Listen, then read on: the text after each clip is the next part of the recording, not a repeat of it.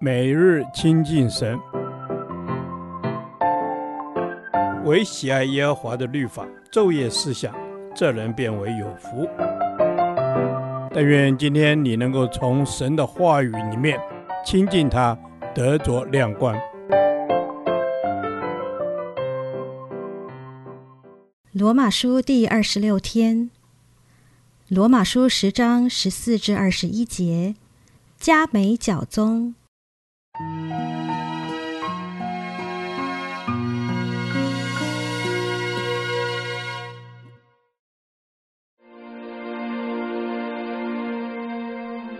而，人未曾信他，怎能求他呢？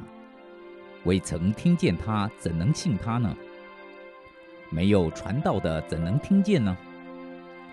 若没有奉差遣，怎能传道呢？如经上所记。报福音传喜信的人，他们的脚宗何等佳美！只是人没有都听从福音，因为以赛亚说：“主啊，我们所传的有谁信呢？”可见信道是从听道来的，听道是从基督的话来的。但我说，人没有听见吗？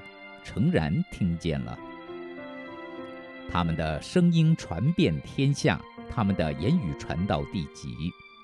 我再说，以色列人不知道吗？先有摩西说：“我要用那不成子民的惹动你们的愤恨，我要用那无知的民触动你们的怒气。”又有以赛亚放胆说：“没有寻找我的，我叫他们遇见；没有访问我的，我向他们显现。”至于以色列人，他说：“我整天伸手招呼那悖逆顶嘴的百姓。”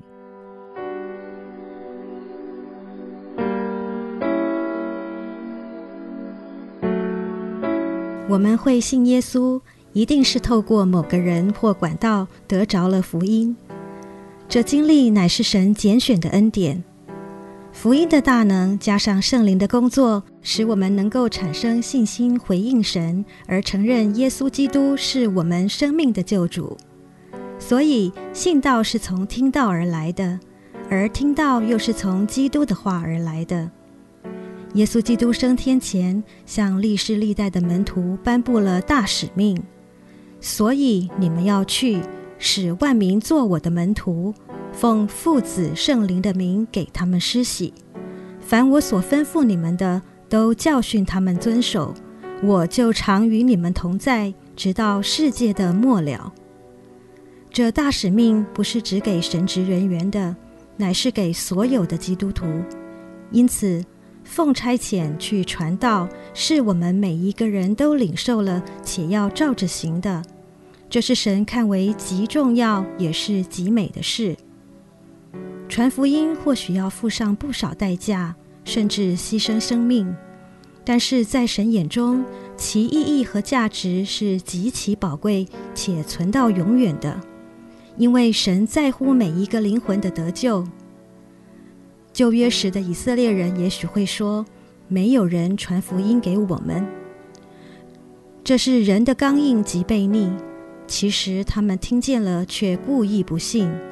因为旧约圣经中许多经文都在预表那位后来的耶稣，许多先知的话语都指出救主要降生在大卫家，甚至远从亚伯拉罕的时代就已经开始这样的预表。所以以色列人没有理由说没听过福音，只是人因心里刚硬，会故意选择不信。传福音给万民，乃是神给亚伯拉罕的应许，因为神一贯的心意就是要透过神所拣选的百姓，使万民蒙福。所以，我们不要效法过去以色列人的悖逆，既听见神的话就要顺服，而且更应当委身于大使命的呼召。传福音的脚宗何等佳美！我们正走在主所走过的道路上。他应许我们要常与我们同在，直到世界的末了。亲爱的天父，我们要用生命回应你，得着救恩，白白称义。这恩典和荣耀的呼召都给了我们。我们愿意追随你的脚步，热心做主的工。愿万国万民都来认识你，因我们所传的福音而蒙恩得福。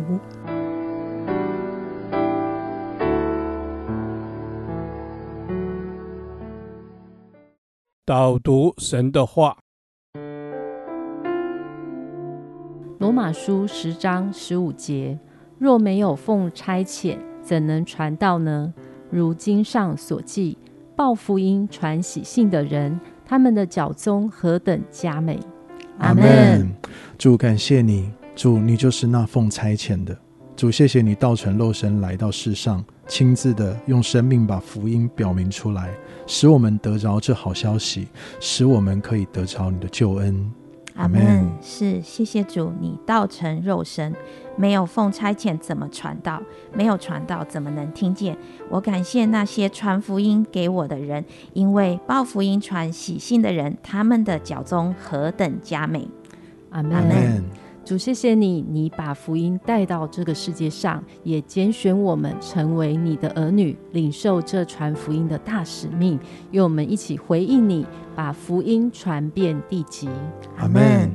主，我们要回应你，把福音传遍地极。主，你就是宣教的主。主，你自己就是奉差遣来传福音的。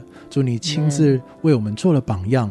你走遍各城各乡，你看见需要的人就怜悯人。主也让我们看见人的需要，我们也能够主动去怜悯、去爱、去关心人。是主啊，我们要看见人的需要，去怜悯、去爱、去关心人。因为主，你说你做的事，我们也要做。你是传福音的主，我们也要成为那传福音、传扬你话语的人，成为那别人的祝福。阿门，阿门。主，让我们看见那福音的价值，让我们看见报福音、传喜信是这么佳美的生命。主，愿我们成为传福音的使者。阿门，阿门。主啊，我们要成为传福音的使者，我们就是要成为那报福音、传喜信的人。主，感谢你，主，愿那大使命在我们的心中。主啊，刻在我们的心板上，好使我们每一天都晓得，我们活着就是为要传福音。阿门。是我们活着就是为要传福音，因为主，你的心意是要万民得救，让我也勇敢的为主来做见证，我也要成为那报福音、传喜信的人，让身边的人都能够认识这福音的救恩。